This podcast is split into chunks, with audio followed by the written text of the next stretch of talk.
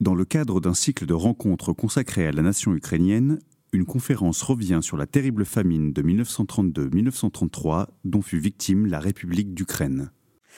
Bonsoir à tous, merci d'être venus aussi nombreux et je sais que certains sont connectés en ligne aussi. Donc euh, merci, merci à tous d'être là. Je suis Ophélie Ramonaccio, je suis directrice déléguée aux relations internationales à la Bibliothèque nationale de France. Donc au nom de notre présidente Laurence Angèle, je suis ravie de vous accueillir euh, ce soir pour ce, donc déjà à la BNF et pour ce troisième événement de notre cycle de conférences consacré à l'Ukraine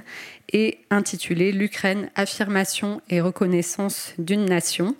Donc un cycle qui a été pensé conjointement par la Bibliothèque nationale de France, l'Institut national des langues et civilisations orientales et la Bibliothèque des langues et civilisations.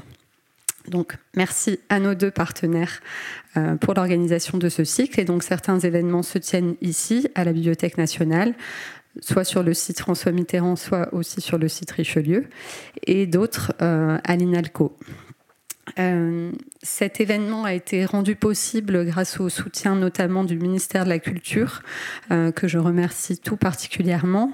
Un autre acteur soutient aussi la BNF dans l'ensemble de ses actions de soutien à l'Ukraine, c'est la fondation ALIF, la fondation pour la sauvegarde du patrimoine en zone de conflit, et donc je remercie également.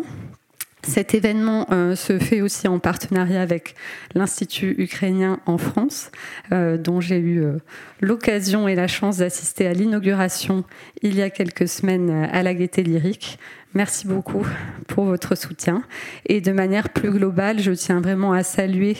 l'engagement de l'ambassade d'Ukraine en France, avec qui nous travaillons étroitement et qui soutient l'ensemble de nos initiatives. Euh, je ne vais pas détailler ces initiatives portées depuis deux ans avec nos partenaires euh, ukrainiens, euh, depuis bientôt deux ans, depuis le, déclenchement de, la guerre. ce que je vais souligner, c'est que nous avons tenté à la BNF de porter des actions qui puissent à la fois concilier de l'aide d'urgence et des actions plus pérennes et donc de mettre en place un, voilà, un plan d'action euh, structuré qui puisse euh, s'inscrire dans le temps.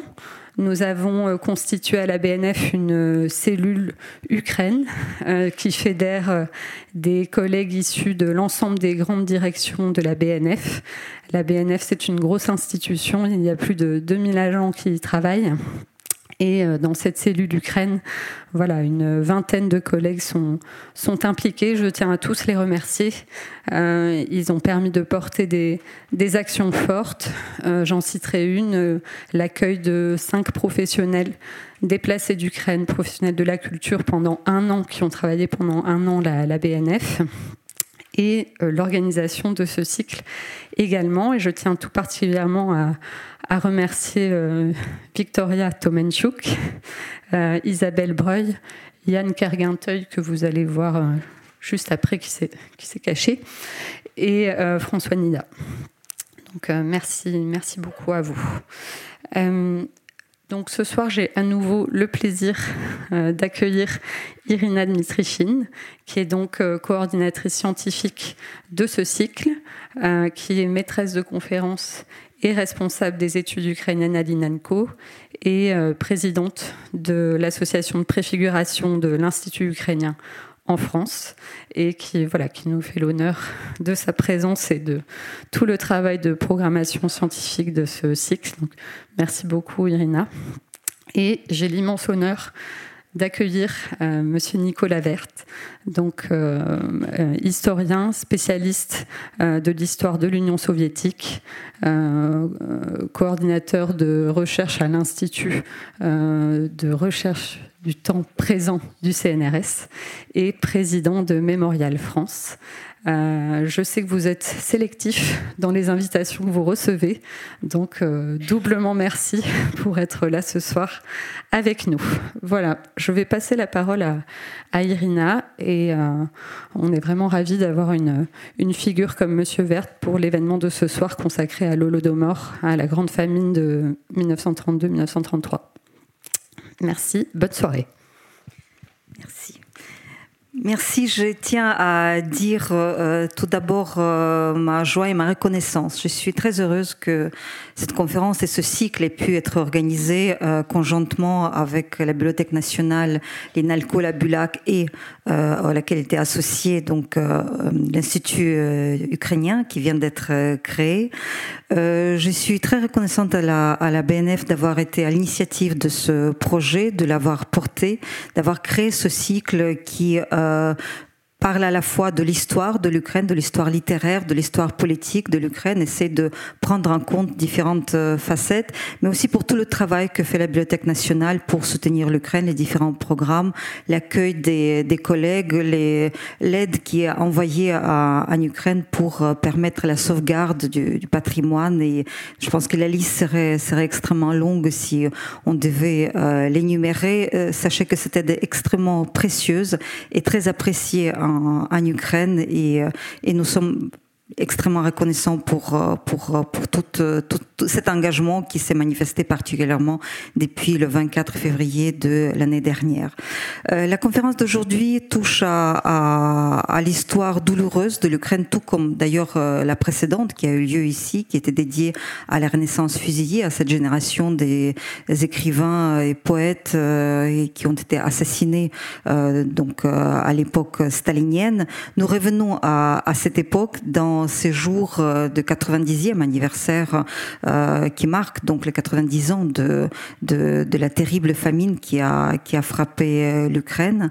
et nous avons un immense honneur de, recevoir aujourd'hui Nicolas Vert, qui est un des plus grands spécialistes d'abord de l'époque soviétique, du monde paysan soviétique, et donc de ce fait, il s'est intéressé à la famine ukrainienne je, signale particulièrement parmi les nombreuses publications de Nicolas Vert qui sont dédiées à la fois au système soviétique, au monde paysan, mais surtout au, euh, au système concentrationnaire et, et, et au goulag. Euh, donc le livre qui euh, est particulièrement dédié à notre événement, qui, est les famines soviétiques, un, que sais-je, donc un, un, summum concentré des, des connaissances sur sur les famines en Union soviétique, dont une part importante euh, revient à, la famine euh, en Ukraine. Euh, en, évoquant le goulag et tout le travail de Nicolas Vert sur, sur le système répressif soviétique, ça m'amène à évoquer son autre engagement qui revêt aujourd'hui une importance particulière, à savoir son rôle en tant que président Mémorial France. Donc cette organisation qui œuvre depuis de nombreuses années pour faire connaître la vérité sur le système soviétique et qui aujourd'hui est amené à travailler sur l'actualité et, pour soutenir donc euh, tous les euh, tous les euh, émigrés, réfugiés politiques et tous ceux qui sont aujourd'hui persécutés par le système poutinien. Il y a dix ans, nous avons organisé à l'INALCO une conférence sur la, famine et je regardais votre, votre intervention et vous avez regretté à l'époque que 80% de, vous avez constaté en tout cas que 80% des chercheurs qui travaillent sur l'Ukraine sont, sur la famine sont soit ukrainiens, soit d'origine ukrainienne. Je dirais qu'en dix ans, la situation a peu évolué. Ce qui a changé, c'est la perception.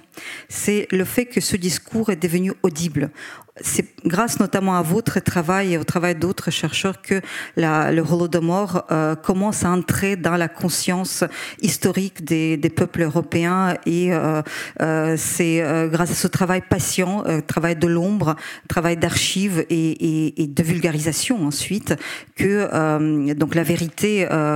perce et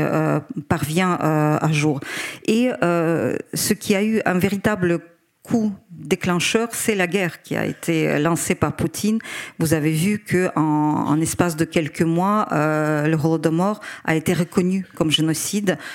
par les deux chambres du Parlement français, l'Assemblée nationale et le Sénat, par le Parlement européen et toute une série d'autres d'autres d'autres pays, comme si avec cette guerre, tout d'un coup, le, processus génocidaire, l'intention génocidaire est devenue limpide. Tout, est devenu clair et parfaitement logique. Et euh, ce, qui, a amené à, revoir euh, et à regarder de notre œil tout ce qui, semblait euh, peut-être pas tout à fait clair, un peu obscur ou, pouvait être, être mis en doute. Le travail des chercheurs continue. il, est, loin d'être terminé justement parce qu'il nous manque une des pièces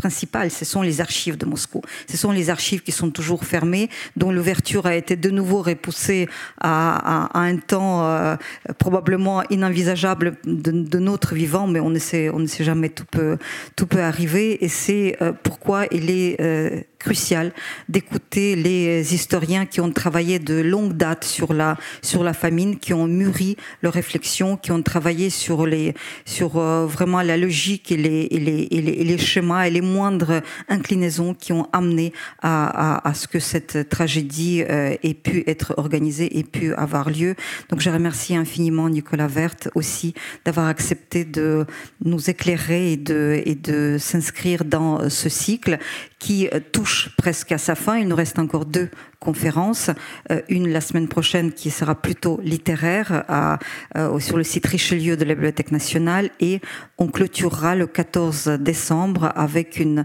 euh, conférence à l'INALCO sur l'engagement de la société civile de Maïdan jusqu'à nos jours. donc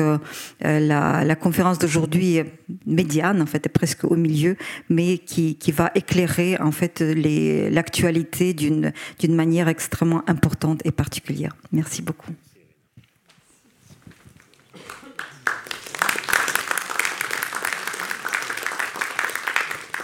Très rapidement, euh, pour euh, euh, préciser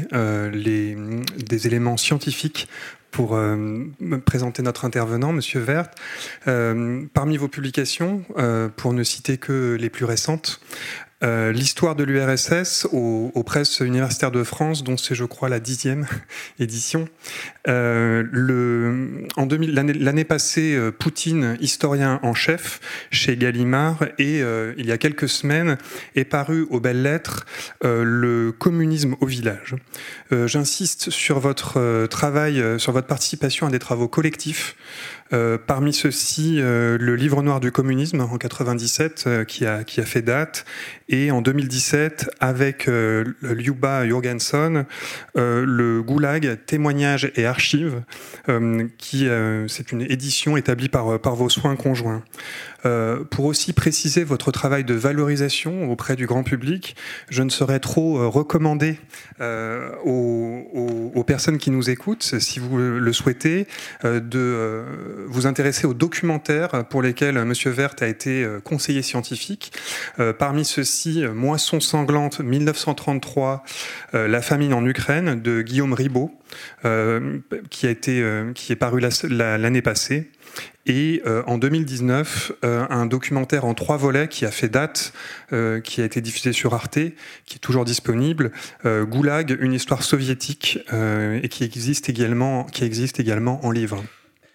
Et pour préciser ce que disait Madame Metrichine concernant Irina, concernant concernant l'association mémoriale, j'aurais juste précisé que cette association a été fondée en 1989 sous la présidence d'Andrei Sakharov et que en 2009, cette association dont vous êtes le président pour la branche française, Mémorial International, a reçu le prix décerné par le Parlement européen, le prix Sakharov, et l'année passée euh, conjointement avec euh, Alech Bialyatsky, euh, la figure, cette figure des droits civiques au Bélarus et le comité des droits civiques ukrainiens, cette association s'est vue décerner le prix Nobel de la paix. pour, pour, citer le, travail de cette, pour reprendre les termes même utilisés par l'association, son but est de perpétuer la mémoire historique des victimes des répressions en URSS et la transmettre aux générations futures pour défendre les droits humains dans les régimes autoritaires. Au nom de la BNF et de l'ensemble des organisateurs, je vous remercie euh, tout particulièrement d'avoir accepté notre invitation. Cette euh, conférence sera suivie d'une séance de questions et de dédicaces. Je vous souhaite donc une excellente soirée. Merci encore.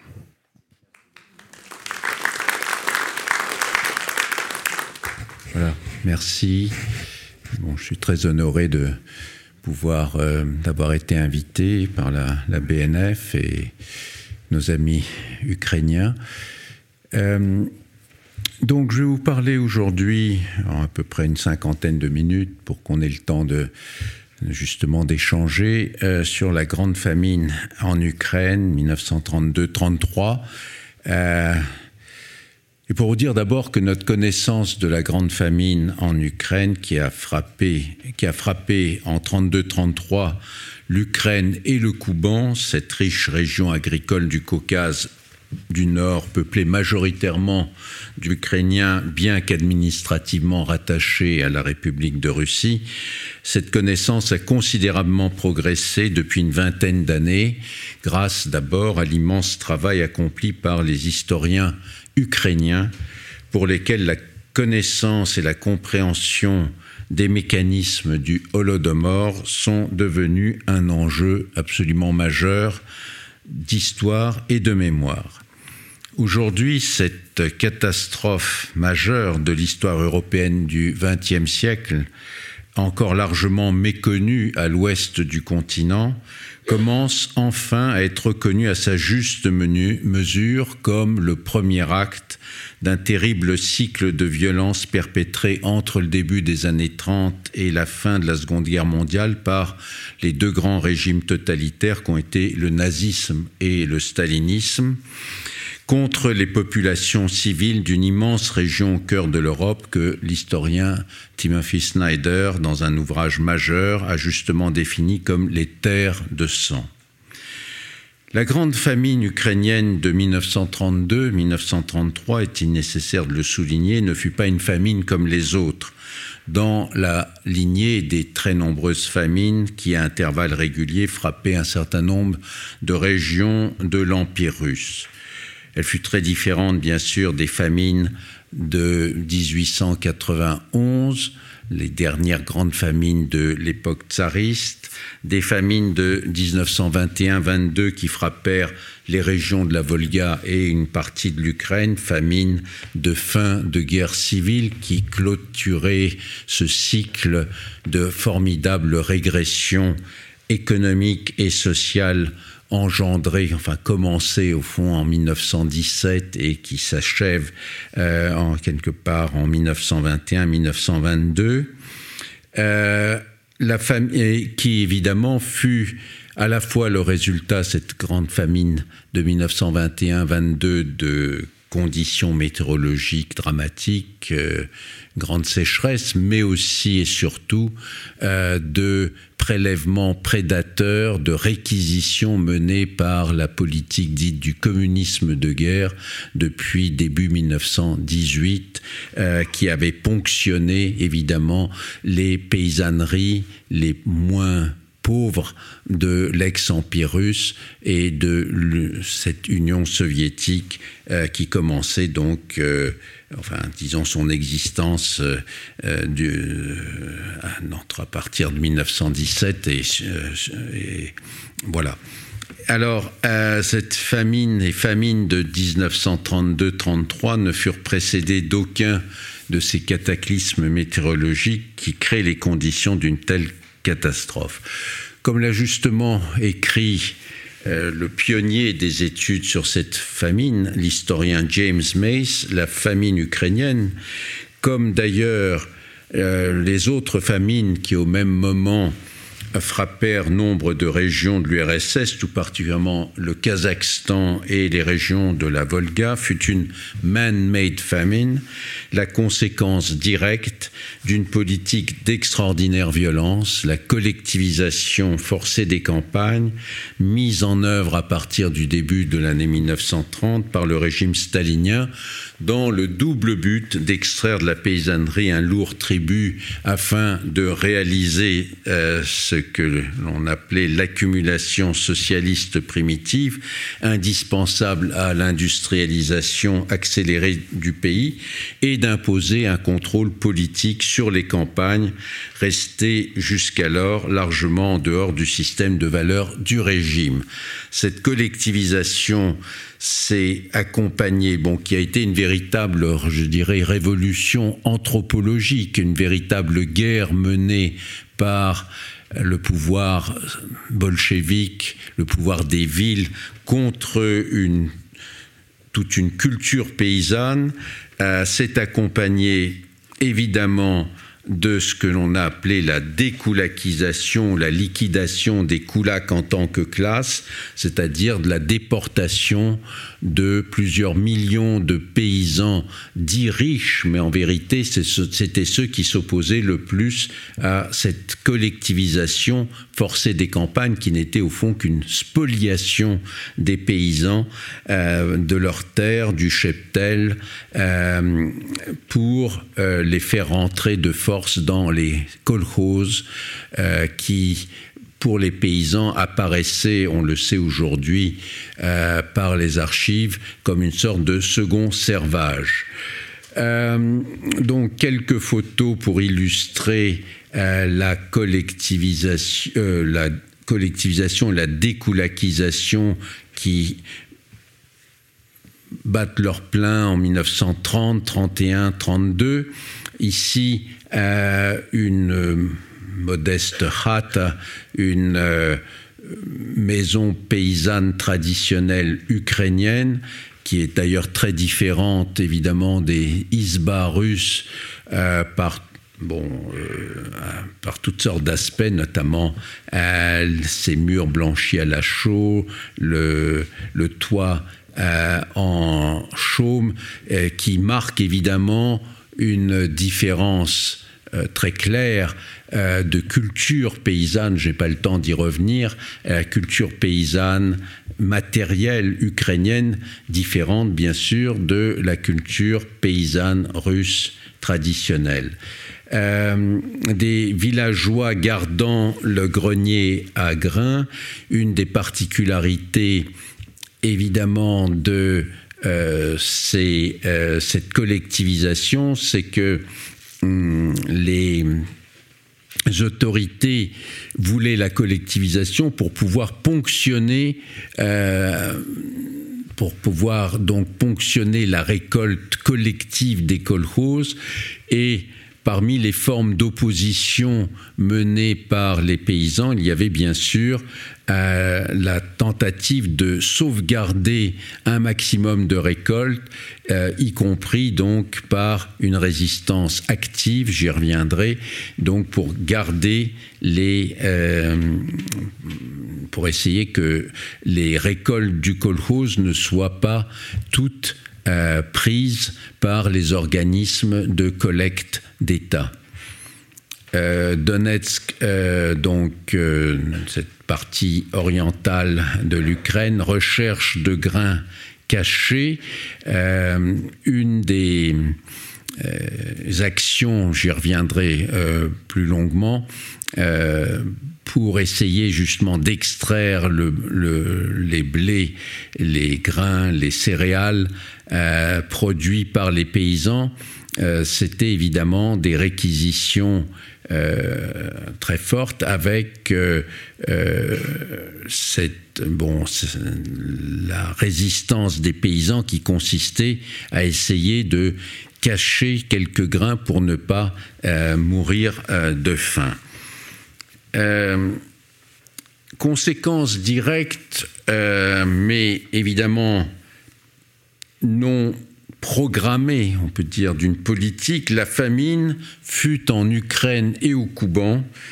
et uniquement dans ces régions, je montrerai, intentionnellement aggravée, surtout à partir de l'automne 1932, par la volonté inébranlable de Staline et de son groupe de briser par l'arme de la faim la résistance particulièrement opiniâtre des paysans ukrainien à la collectivisation et euh, au prélèvement démesuré sur les récoltes. il est important de rappeler ce fait capital.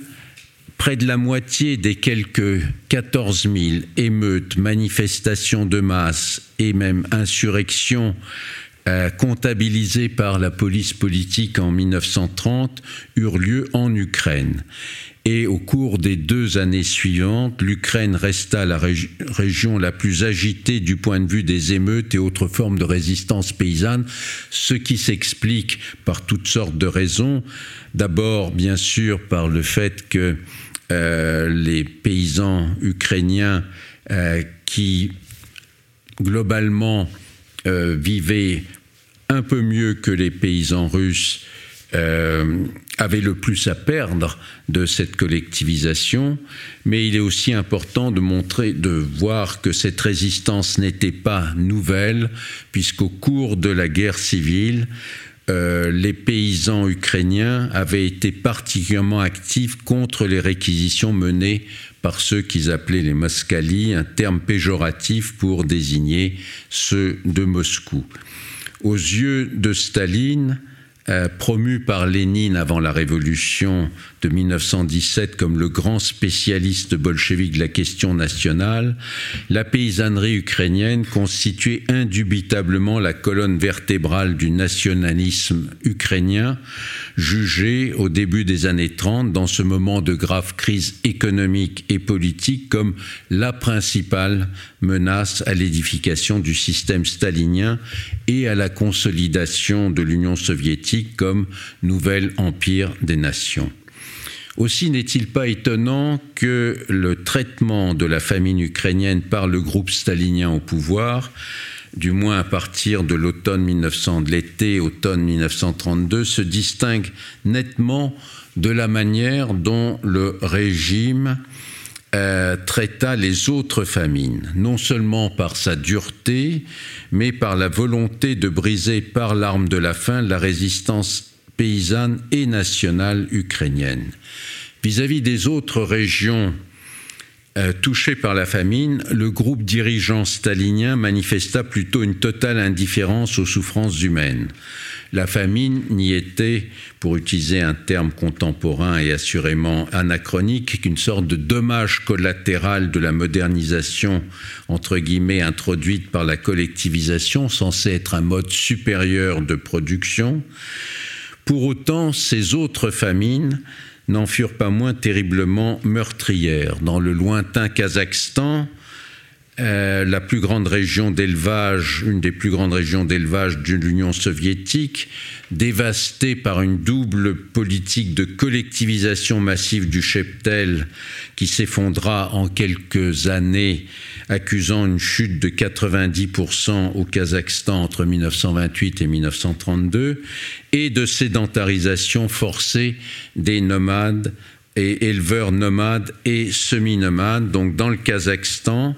euh, plus d'un tiers de la population autochtone kazakh, environ 1,4 million de personnes sur 4 millions, disparues en trois ans des suites de la famine et de terribles épidémies. Euh, une mortalité, il faut le reconnaître, mais je n'ai pas le temps donc d'en parler ici, euh, plus longuement, d'ailleurs plus élevée qu'en Ukraine, où on peut dire que la famine n'emporta que 13% de la population, soit 4 millions euh, de personnes, un chiffre absolument euh, énorme, sur 30 millions. Je reviendrai donc sur euh, ce que peut signifier cette perte de environ 4 millions de paysans, essentiellement des paysans à 93-94%. Euh, pour donner un tableau complet, puisque je vais me concentrer maintenant évidemment sur la famine ukrainienne, mais dont on ne peut comprendre le sens et la spécificité que par rapport aux autres famines qui ont lieu au même moment euh, dans les autres régions de l'Union soviétique. La famine fit encore environ un million de morts dans les régions de la Volga et la région centrale des Terres Noires, les autres grands greniers à blé traditionnels de la Russie, là où il y avait le plus à prendre aux paysans. Il faut bien comprendre que ce sont donc les régions agricoles les plus riches qui ont le plus souffert, parce que c'était les régions qui pouvaient être le plus ponctionnées. Jusqu'à la perestroïka gorbatchevienne, la famine ukrainienne fut totalement passée sous silence par le régime soviétique, y compris au moment du dégel khrouchtchevien, au cours duquel un certain nombre de crimes de masse euh, du régime stalinien furent dénoncés, notamment lors du fameux discours secret prononcé à huis clos le 24 février 1956 6 par Nikita Khrushchev à la fin des travaux du 20e congrès du PCUS. Malgré les très nombreux témoignages rassemblés par la communauté ukrainienne émigrée au Canada et aux États-Unis, et il faut bien comprendre que les premières recherches, les premiers travaux publiés sur la famine en Ukraine datent précisément de la première moitié des années 50, euh, au Canada, aux États-Unis. Malgré ceci, il fallut attendre le milieu des années 80 pour voir enfin paraître sous la prélume de l'historien britannique Robert Conquest le premier ouvrage majeur consacré à cette famine, fondé pour l'essentiel sur ces sources de l'émigration ukrainienne, The Harvest of Sorrow, traduit en français par euh, les euh, donc sanglante moisson. En URSS, ce n'est qu'à partir de la perestroïka que la question de la famine de 1932-33 fut enfin abordée, globalement sans se focaliser spécifiquement sur la famine ukrainienne, par les journalistes, les politiques et enfin les historiens. Avec la disparition de l'Union soviétique et l'ouverture des archives soviétiques, l'accès à un certain nombre de sources longtemps fermées, comme les résolutions secrètes du Politburo et du comité central du Parti communiste d'Ukraine, la correspondance échangée entre Staline et ses plus proches collaborateurs, en particulier Molotov et Kaganovich, la correspondance entre les responsables du parti, notamment au niveau des régions et des districts, les rapports de la police politique sur la situation dans les campagnes, ou encore les lettres des paysans affamés, interceptés par la censure postale pour éviter que la nouvelle de la famine ne se répandît à travers le pays, a permis aux historiens de mieux comprendre les causes de la famine, d'analyser les mécanismes politiques et économiques à l'œuvre, d'évaluer les responsabilités écrasantes des plus hauts dirigeants soviétiques dans la genèse puis l'aggravation intentionnelle de la famine en Ukraine et au Kouban, de rendre compte enfin des souffrances indicibles endurées par les populations affamées, privées de tout secours, soumises à un véritable blocus, un châtiment de la faim pour avoir résisté à l'imposition du système kolkhozien vécu par un grand nombre de paysans comme un second servage. Euh, les historiens ukrainiens ont fait un énorme travail à partir de la fin des années 80 de publication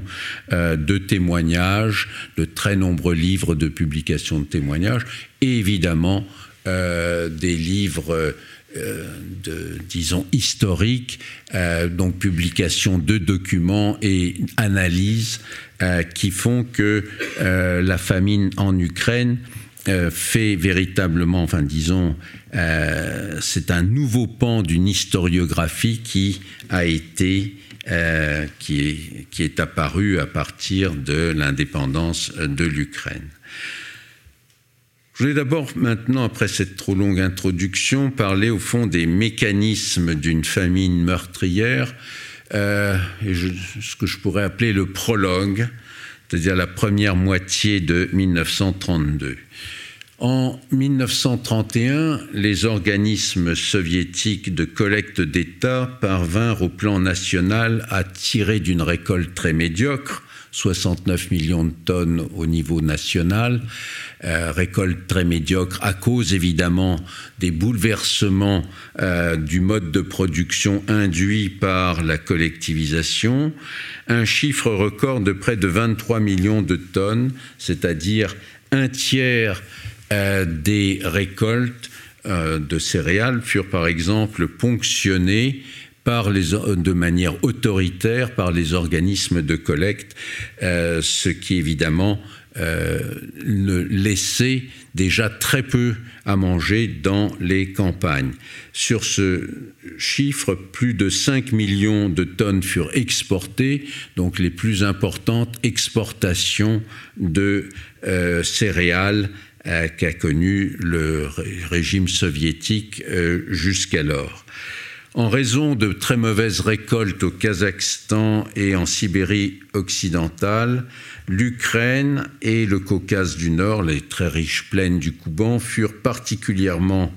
mises à contribution. Ainsi, en 1931, l'Ukraine fut ponctionnée à hauteur de 42% de sa récolte globale, un prélèvement prédateur exceptionnel qui acheva de désorganiser le cycle productif déjà sévèrement perturbé par la collectivisation forcée et la découlakisation, c'est-à-dire la déportation, l'expropriation, la déportation des paysans les plus actifs et les plus entreprenants, euh, opposés d'ailleurs, euh, ce sont eux qui étaient un peu le fer de lance de l'opposition à la collectivisation. Euh, de très nombreuses kolkhozes durent céder pour remplir le plan de 1931 une partie des semences indispensables pour la future récolte, ce qui compromettait évidemment gravement l'avenir. Dès février-mars 1932, les rapports du département secret politique de l'OGPU envoyés aux principaux dirigeants soviétiques faisaient état de ce que les, euh, les responsables locaux de la police politique appelaient des foyers isolés de difficultés alimentaires. Au cours des semaines suivantes, donc le printemps 1932, euh, qui correspondait à la traditionnelle soudure entre deux récoltes, la situation alimentaire s'aggrava considérablement à tel point que Petrovski, le président du comité exécutif des soviets d'Ukraine, et Tchoubar, le chef du gouvernement ukrainien, se résolurent le 10 juin 1932 à adresser chacun de leur côté une longue lettre à Staline dans laquelle ils décrivaient la situation désormais critique des campagnes ukrainiennes et demandaient une, une aide alimentaire d'urgence, réponse qui restèrent évidemment sans réponse. Euh, la correspondance justement à la fois donc des plus hauts dirigeants soviétiques euh, et aussi entre les dirigeants euh, ukrainiens et le centre et Moscou ont été particulièrement mises à contribution et utilisé et euh, ont donné un éclairage évidemment tout à fait fondamental euh, par toute une série d'historiens ukrainiens, au premier rang desquels je voudrais citer Yuri Chapoval et Valéry Vassiliev. Comment donc vont s'enchaîner à partir de ce moment-là les événements, donc ce que j'appelais la deuxième phase entre juillet et octobre 1932 Très important apparaît là aussi quelque chose que les archives ont révélé. Euh, la troisième conférence du Parti communiste ukrainien qui se réunit à Kharkiv début juillet 1932 on voit un phénomène tout à fait unique, c'est que l'immense majorité des orateurs jugent irréalisable le plan de collecte imposé par Moscou. Néanmoins, sous la pression de Molotov et de Kaganovitch, dépêchés pour l'occasion à Kharkiv et qui interviennent dans les débats de façon particulièrement brutale, les délégués de la conférence finissent par entériner le plan réclamé par Moscou pour 1932, l'Ukraine devra livrer 6 millions de tonnes, un chiffre donc absolument considérable. L'opposition manifestée par les responsables ukrainiens ne passe pas inaperçue de Staline, comme le révèle sa correspondance avec ses plus proches collaborateurs, en particulier Molotov et Kaganovich, et dans une lettre extrêmement importante du 11 août 1932, Staline a écrit à Kaganovich notamment, je cite, le plus important maintenant, c'est l'Ukraine. Les affaires de l'Ukraine vont lamentablement mal. Ça va mal du côté du parti. On dit que dans deux régions d'Ukraine, environ 50 comités de district se sont exprimés contre le plan de collecte après l'avoir déclaré non réaliste. Dans les autres comités de district, on affirme que les choses ne vont pas mieux. À quoi cela ressemble-t-il? Ce n'est plus un parti, c'est un parlement, une caricature de parlement. Ça va mal aussi du côté des soviets. Tchoubar n'est pas un dirigeant. Ça va mal du côté du GPU.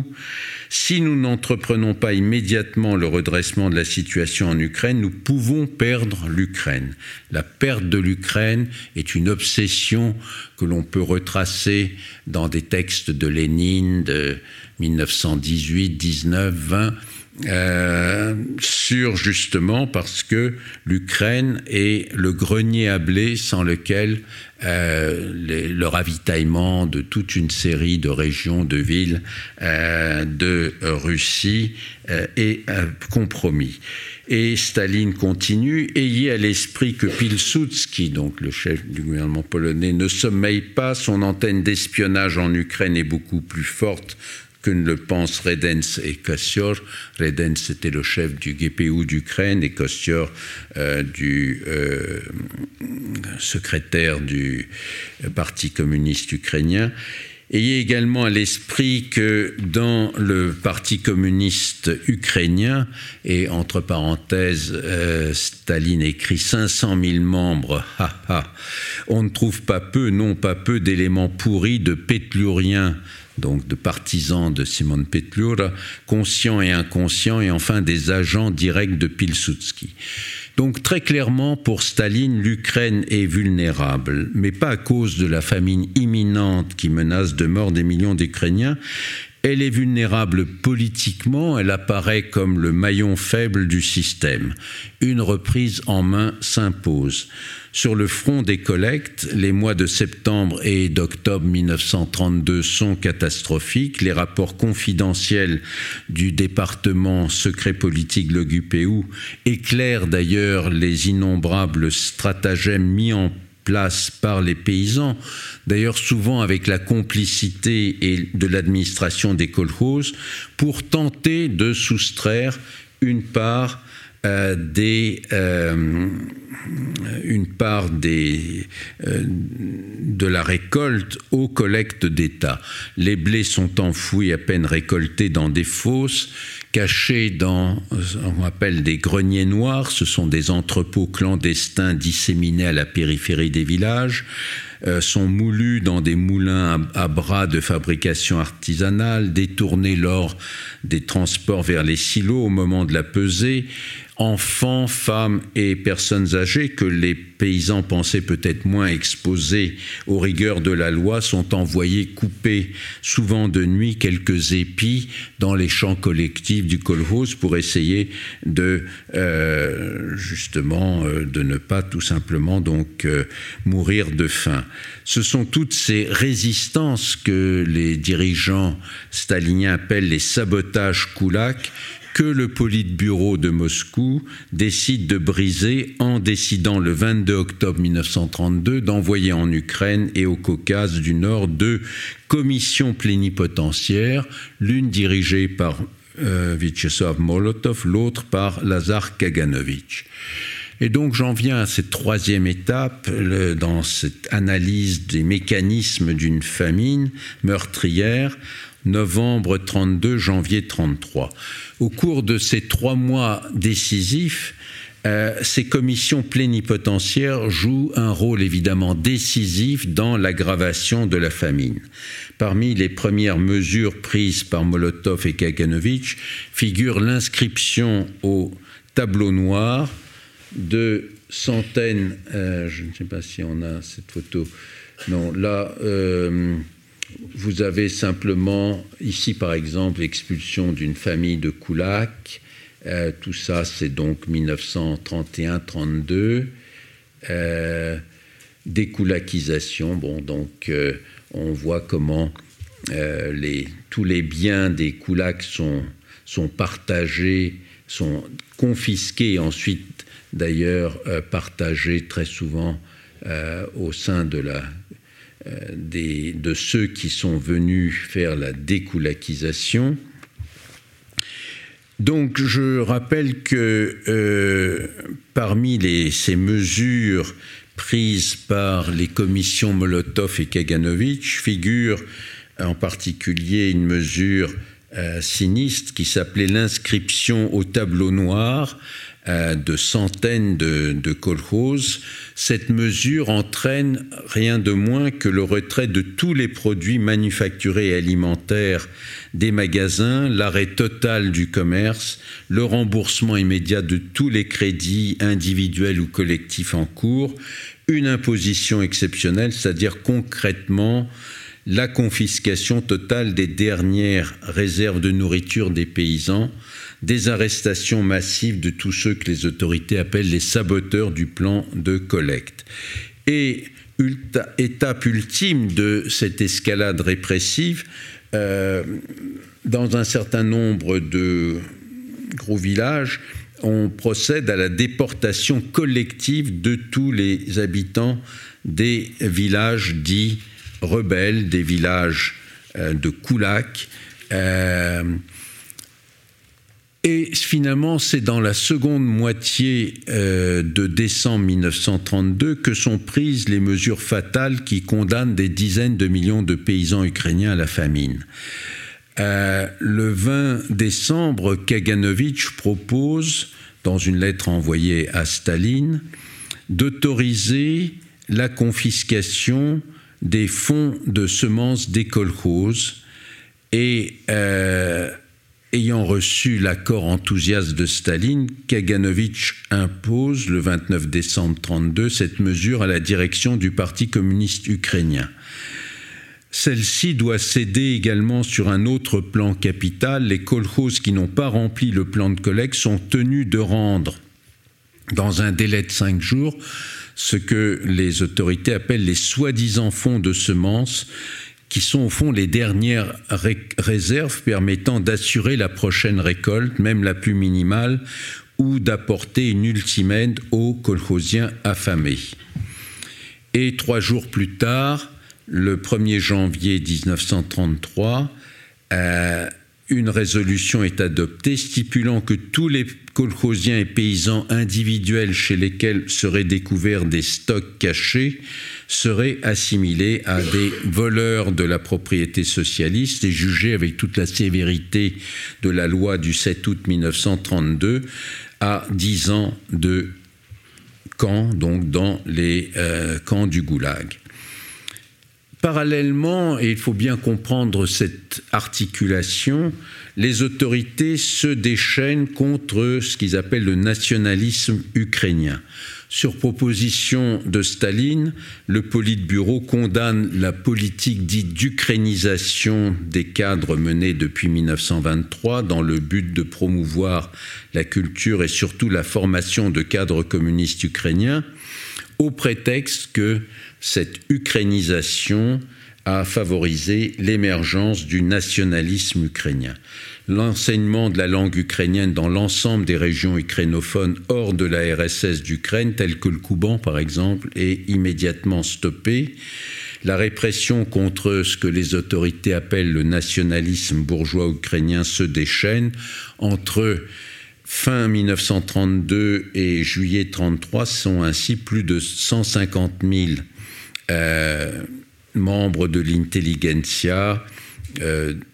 étiquetés nationalistes bourgeois ukrainiens, mais aussi instituteurs, euh, euh, finalement donc euh, qui sont arrêtés par l'OGPU. Il est très important de, de, comprendre justement cette articulation entre une répression contre les paysans et une répression contre les milieux intellectuel, culturel ukrainien. Du 7 au 12 janvier 1933 se déroule à Moscou un important plénum du comité central, qui est une sorte de grande messe annuelle rassemblant les quatre dirigeants du parti. Staline y reconnaît que malgré une récolte globalement meilleure en 1932 que l'année précédente, la campagne de collecte a connu plus de difficultés. Celle-ci, selon lui, aurait pour origine le travail de sape mené par les éléments koulaks infiltrés dans les kolkhozes, la nonchalance criminelle des communistes ruraux, leur attitude non marxiste vis-à-vis de l'agriculture collective. Comme tous les orateurs, il faut dire, un grand nombre de dirigeants du Parti communiste ukrainien dont certains avaient pourtant tenté de résister aux pressions de Moscou, célèbrent le triomphe du socialisme et les succès grandioses du premier plan quinquennal réalisé en quatre ans et trois mois, passant sous silence la situation réelle en Ukraine. Au moment même où se déroule ce euh, plénum, l'exode des paysans des zones frappées par la famine s'amplifie. Et le 22 janvier 1933, Staline en personne rédige une directive secrète qui va avoir évidemment une influence absolument mortifère sur la, famine, euh, sur le développement de la famine et sur le sort de millions d'Ukrainiens. Cette directive secrète ordonne de mettre immédiatement fin à l'exode massif des paysans qui fuient les villages ukrainiens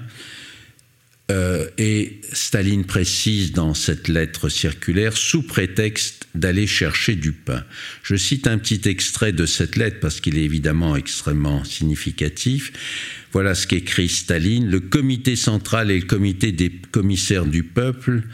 ont les preuves que cet exode en provenance d'Ukraine, de même que l'exode de l'an dernier, est organisé par les ennemis du pouvoir soviétique, les socialistes révolutionnaires et les agents polonais dans un but de propagande afin de discréditer par l'intermédiaire de paysans, paysans entre guillemets, fuyant vers les régions de l'URSS au nord de l'Ukraine, le système kolkhozien en particulier et le système soviétique en général. Donc cette fuite des paysans, qui est évidemment le réflexe naturel d'une communauté lorsqu'elle est affamée d'aller vers les villes, euh, est assimilée au fond à une sorte de manœuvre euh, dans l'esprit de Staline, de manœuvre euh, machiavélique organisée par les socialistes révolutionnaires, vous savez, c'était la bête noire des bolcheviks, puisque c'était leur grand rivaux en 1917. Ils avaient eu d'ailleurs beaucoup plus de, voix euh, aux élections, dernières élections libres à l'Assemblée constituante à l'automne 1917 que les bolcheviks. Et évidemment aussi cette obsession des services secrets polonais qui euh, serait en train d'instrumentaliser la fuite éperdue des paysans affamés ukrainiens. Le même jour, euh, le chef de la police politique, euh, Genrich Yegod, envoie aux dirigeants régionaux de l'OGPU une circulaire qui ordonne la mise en place, notamment dans les gares et sur les routes, de patrouilles spéciales chargées d'intercepter tous les fuyards en provenance d'Ukraine et du Caucase du Nord. Après filtration des individus arrêtés, euh, la circulaire précise que les éléments koulak et contre-révolutionnaires, les individus propageant des rumeurs contre-révolutionnaires sur de prétendues difficultés alimentaires, ainsi que tous ceux qui refuseraient d'entrer chez eux devaient être arrêtés et déportés euh, et envoyés en camp. Les autres fuyards seraient renvoyés chez eux, une mesure qui les condamnait à mort à une mort certaine dans des villages frappés par la famine et laissés entièrement à leur sort sans le moindre secours alimentaire. Le 23 janvier, donc aussitôt après cette lettre de Staline, le dispositif visant à empêcher toute fuite des affamés et évidemment toute diffusion des nouvelles sur une famine niée par les autorités est complété par des directives qui suspendent la vente des chemins de fer aux paysans. Euh, donc en moins de deux mois, près de 225 000 personnes sont appréhendées, dont 85% renvoyés mourir de faim au visage, les autres étant envoyés en camp. Évidemment, quelques paysans passent entre les mailles du filet et parviennent jusque dans les villes où euh, ils meurent de faim, euh, donc dans les rues des villes. Et ce sont ces. alors, donc là, on voit des photos. Il faut bien comprendre que donc, cette famine absolument secrète n'a pas été évidemment documentée d'un point de vue visuel, à l'exception d'une vingtaine de photographies prises par un ingénieur chimiste autrichien en poste à Kharkiv qui a photographié, euh, bon évidemment clandestinement, euh, des paysans fuyants et surtout des paysans mourants en ville, et ce sont les, quasiment les seuls témoignages visuels que l'on a de cette famine. Donc une vingtaine de photos pour documenter 4 millions euh, de morts. Il les a ensuite envoyés au, un, cardinal autrichien de Vienne qui a gardé les clichés, donc qui n'ont été dévoilés que beaucoup plus tard. Euh, donc qui n'ont pas été publiés à l'époque. Et donc ce euh, ingénieur s'appelait Alexandre Wienerberger. Euh, ce sont donc les, seules photos pour l'instant que l'on a trouvées. C'est le principal corpus, hein, pratiquement le seul. il y a quelques photos qu'on a retrouvées dans les archives de, de l'OGPU, mais ça, c'est autre chose, enfin, de toute façon, qui n'était pas publié. Euh, mais euh, donc, pour montrer, au fond, la rareté de ces photos, euh, ici, on voit une foule assemblée devant un magasin qu'on appelle le Torxine. C'était donc au départ des magasins qui prenaient de l'or, des devises étrangères qui vendait uniquement euh, en circuit, je veux dire, hors du circuit habituel, euh, évidemment en rouble, et euh, de manière significative, tout un réseau de ces magasins a ouvert donc en Ukraine au moment de la famine pour évidemment essayer de récupérer les, enfin les, quelques richesses qu'avaient les paysans, bon, s'ils avaient des, des, alliances en or des,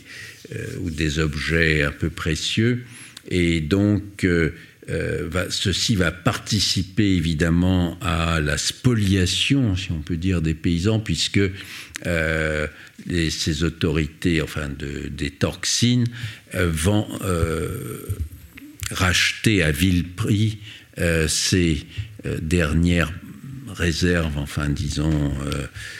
dernières richesses des paysans contre une miche de pain ou un peu de farine. C'était une manière de ponctionner jusqu'à la fin, au fond, les, les, paysans affamés. Et donc les plus, la série la plus connue, la plus célèbre aujourd'hui, des photos de euh, Wienerberger, euh, ce sont justement ces photos euh, saisies, volées, si on peut dire, dans les rues de Kharkiv, de paysans venus mourir de faim depuis les campagnes, ceux qui avaient pu, mais ils étaient évidemment, c'est un tout petit nombre parmi tous ceux qui auraient voulu s'enfuir pour échapper à la famine dans les villages, euh, voilà donc euh, euh, quelques rares photos de paysans mourants. Ici un cheval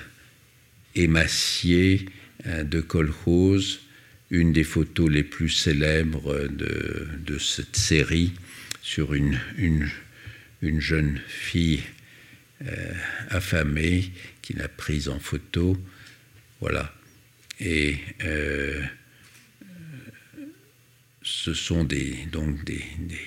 milliers, voire des dizaines de milliers d'affamés qui parviennent jusqu'à Kharkiv et qui meurent de faim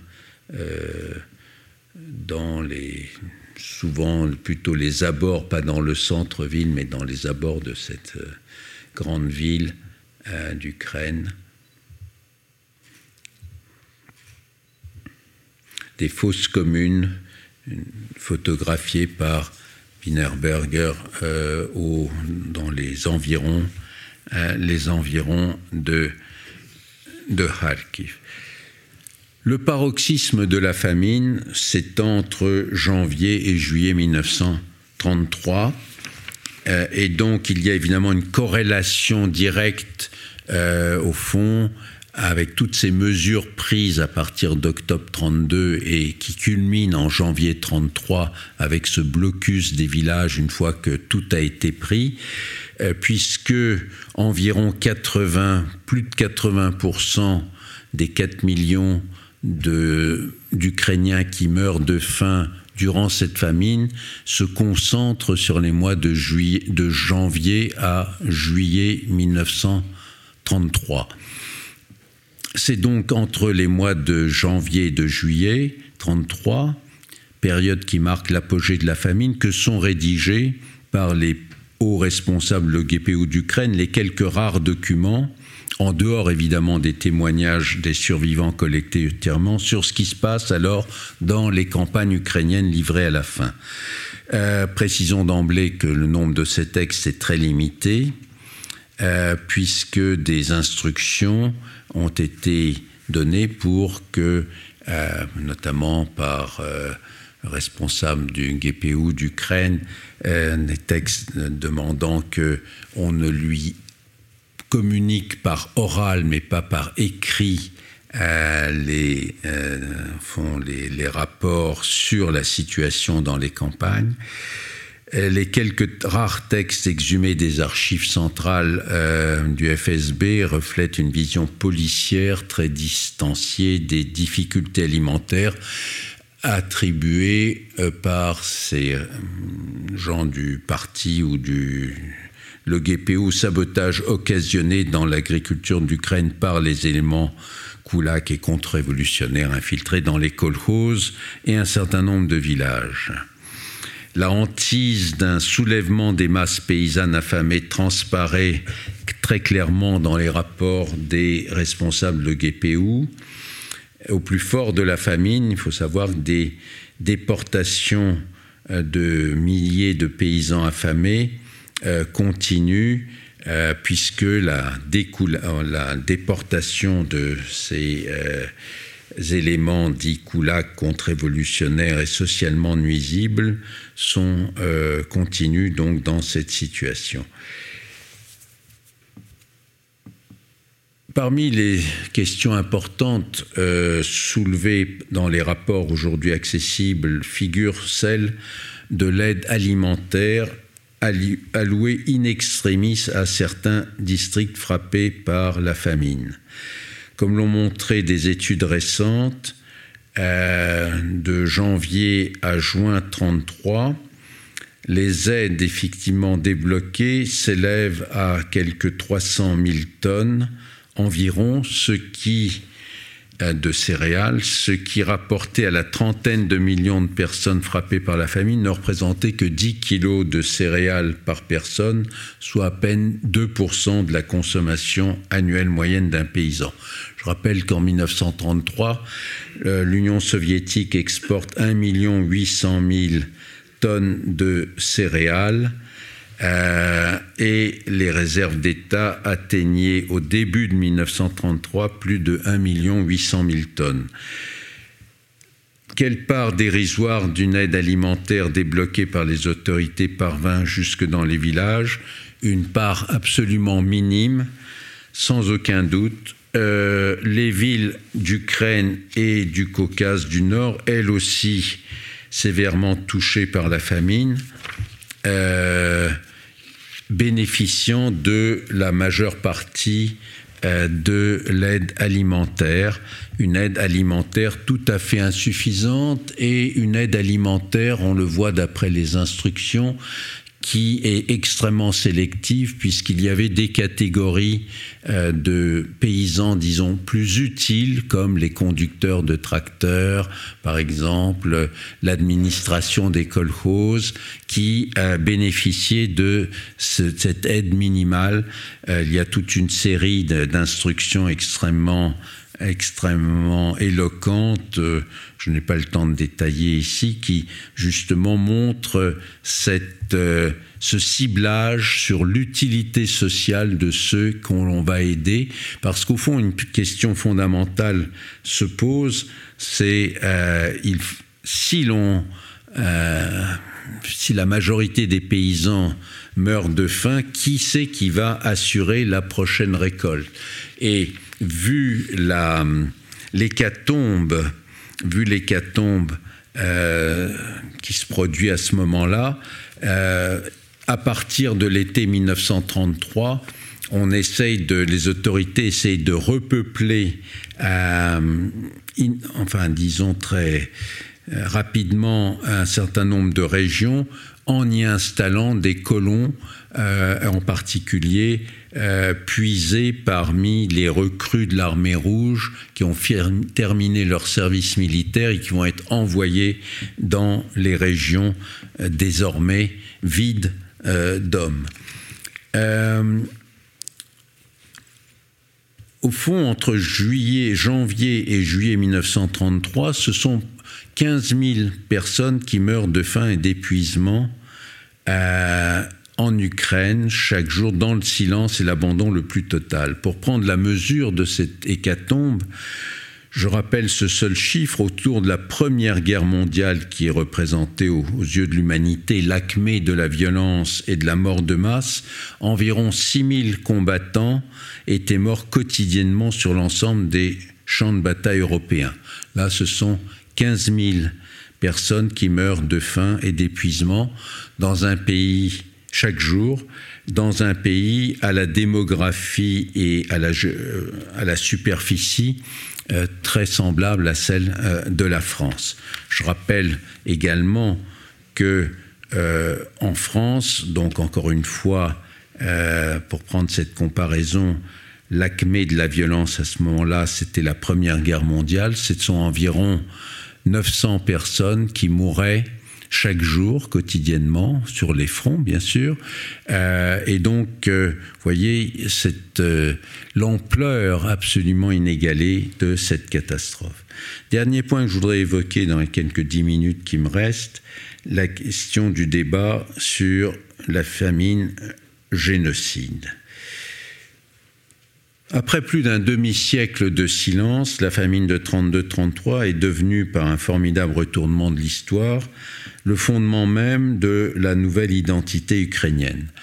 La période post-communiste dans l'Ukraine indépendante s'est ouverte en effet sur une remise en question radicale des valeurs du régime communiste, la mémoire historique institutionnalisée par le pouvoir soviétique 70 ans durant. On le sait, toute collectivité en cours de reconstruction identitaire a besoin de se redéfinir, de redéfinir la mémoire collective et nationale dans laquelle elle s'enracine, a besoin de revoir son passé en y choisissant les faits qui vont asseoir le nouveau roman national. Aujourd'hui, le Holodomor, la, la grande famine, occupe une place centrale dans ce nouveau roman national, dans le récit historique, dans la politique mémorielle du pouvoir ukrainien. En 2006, le Parlement ukrainien a officiellement reconnu le Holodomor comme un génocide perpétré par le régime stalinien contre le peuple ukrainien. Et euh, aujourd'hui, euh, ce Holodomor, enfin comme génocide, est massivement euh, disons, approuvé par la société ukrainienne, surtout dans une situation de guerre. Ce n'était pas le cas à l'époque. Je rappelle d'ailleurs qu'au Parlement, euh, au moment donc ukrainien, au moment du vote, euh, ce n'est que par une majorité assez faible que ce, le Holodomor a été reconnu comme un génocide dans la mesure où toute une partie des députés de la partie orientale de l'Ukraine, réputée russophone, ont, voté, ont, voté, contre. Qu'en est-il des historiens sur cette question? On peut dire qu'ils sont encore divisés sur la question. Un certain nombre d'entre eux, pour l'historien, euh, pour l'essentiel des historiens anglo-saxons, ils rejettent la qualification de génocide en faisant valoir que la famine a frappé des régions très diverses, l'Ukraine, mais aussi les régions de la Volga peuplées de Russes, ainsi que le Kazakhstan, que l'Ukraine, surtout, a particulièrement souffert, non pas à cause d'une ukrainophobie supposée de Staline, mais parce qu'elle était le principal grenier à blé de l'URSS, que si les paysans ukrainiens ont été les principales victimes de la famine, celle-ci n'a pas épargner totalement les minorités allemandes, polonaises des campagnes, voire un certain nombre d'artisans et d'ouvriers juifs des petites villes, particulièrement mal ravitaillés, puisque l'essentiel du ravitaillement allait aux villes les plus importantes et aux centres industriels considérés comme prioritaires. Tout en reconnaissant la nature criminelle euh, de la politique stalinienne, ces historiens estiment nécessaire d'étudier l'ensemble des famines du début des années 30 comme un phénomène complexe dans lequel plusieurs facteurs de la situation géopolitique aux impératifs d'industrialisation et de modernisation accélérée ont joué un rôle important à côté des intentions impériales de Staline. Pour ces historiens, la qualification de génocide ne s'impose pas pour qualifier la famine ukrainienne de 32-33. Pour d'autres historiens, pour l'essentiel des historiens ukrainiens, mais aussi un certain nombre d'historiens occidentaux, comme en particulier l'historien italien Andrea Graziosi, la qualification de génocide est recevable, le cas de l'Ukraine présentant des caractéristiques, comme j'ai essayé de le montrer, spécifiques par rapport aux autres famines ayant frappé d'autres régions soviétiques les disettes et les famines qui surviennent en URSS à partir de 1931, et notamment la terrible famine kazakh, apparaissent comme des conséquences directes, mais non prévues, non intentionnelles des politiques d'inspiration idéologique mises en œuvre depuis la fin de l'année 1929, la collectivisation forcée, la découlakisation, l'imposition brutale du système kolchosien, les prélèvements démesurés sur les récoltes et le cheptel, la sédentarité forcée des éleveurs nomades au Kazakhstan. Mais à partir de l'automne 1932, la famine ukrainienne, encore circonscrite, change d'échelle et de nature à partir du moment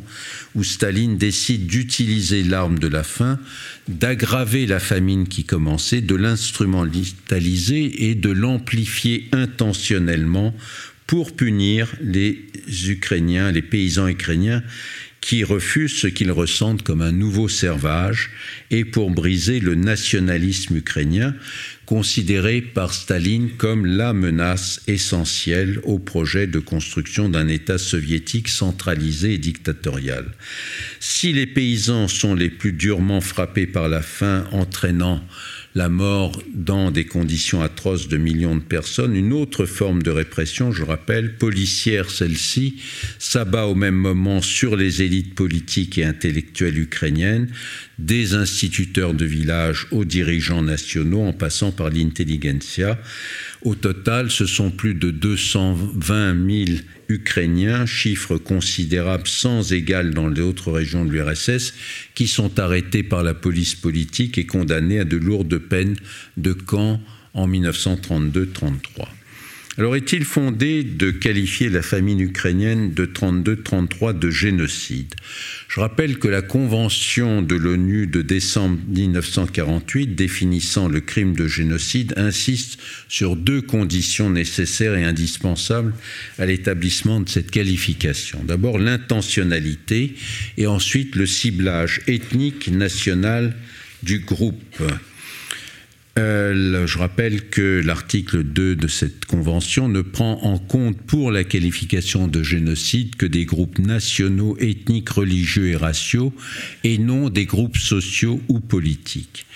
L'intentionnalité semble suffisamment établie. À cet égard, la résolution du 22 janvier 1933, signée de Staline et ordonnant le blocus de l'Ukraine et du Kouban,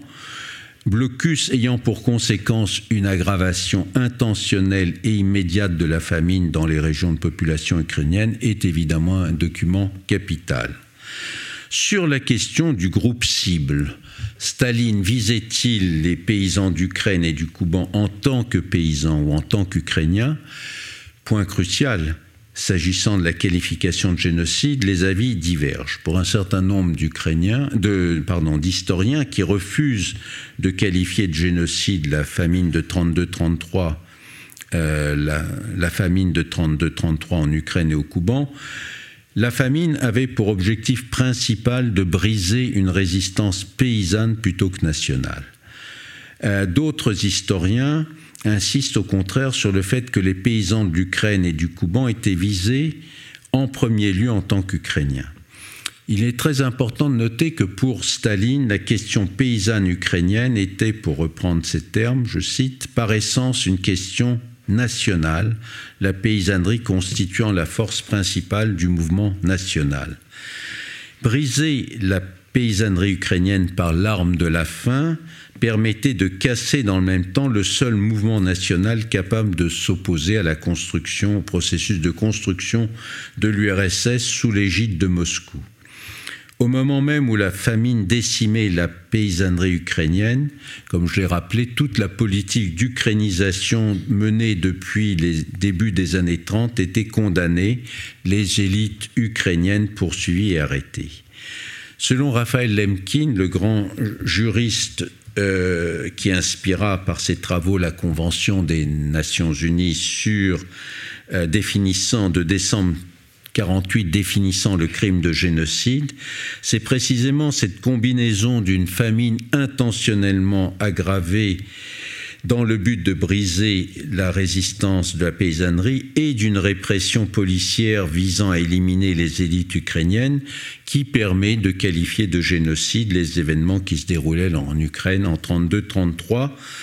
et je rappelle, enfin je renvoie à son texte devenu iconique en Ukraine, à son texte d'une conférence donnée euh, en septembre 53 qui a pour, à New York, qui a pour titre Génocide soviétique en Ukraine et qui a été découverte par l'historien Roman Serbin, ukrainien, il y a une dizaine d'années. Et euh, le titre même donc euh, de ce titre de cette conférence de euh, Raphaël Lenkin, Génocide soviétique en Ukraine, le dit très clairement. Il n'en reste pas moins que le mort a été très différent de l'Holocauste. Il n'avait pas pour but l'extermination de la nation ukrainienne tout entière dans sa totalité. Je rappelle qu'environ 13% de la population ukrainienne et 16%, 16 à 17%, un paysan sur 6 mourut de faim durant la famine. Le Lodomor ne reposa pas sur le meurtre direct des victimes, il fut motivé élaboré sur la base d'une rationalité politique et non pas sur des fondements raciaux ou ethniques, mais néanmoins par le nombre de ses victimes, le Holodomor analysé avec ses spécificités et replacé dans son contexte historique est le seul événement du XXe siècle européen qui puisse être comparé aux deux autres génocides de ce continent européen du XXe siècle, le génocide arménien et l'Holocauste, donc le génocide des Juifs d'Europe. Je vous remercie pour votre attention.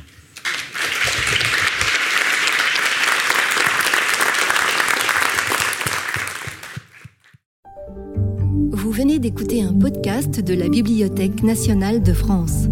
Retrouvez les conférences, rencontres et créations de la BNF sur toutes les plateformes de podcast ainsi que sur le site bnf.fr.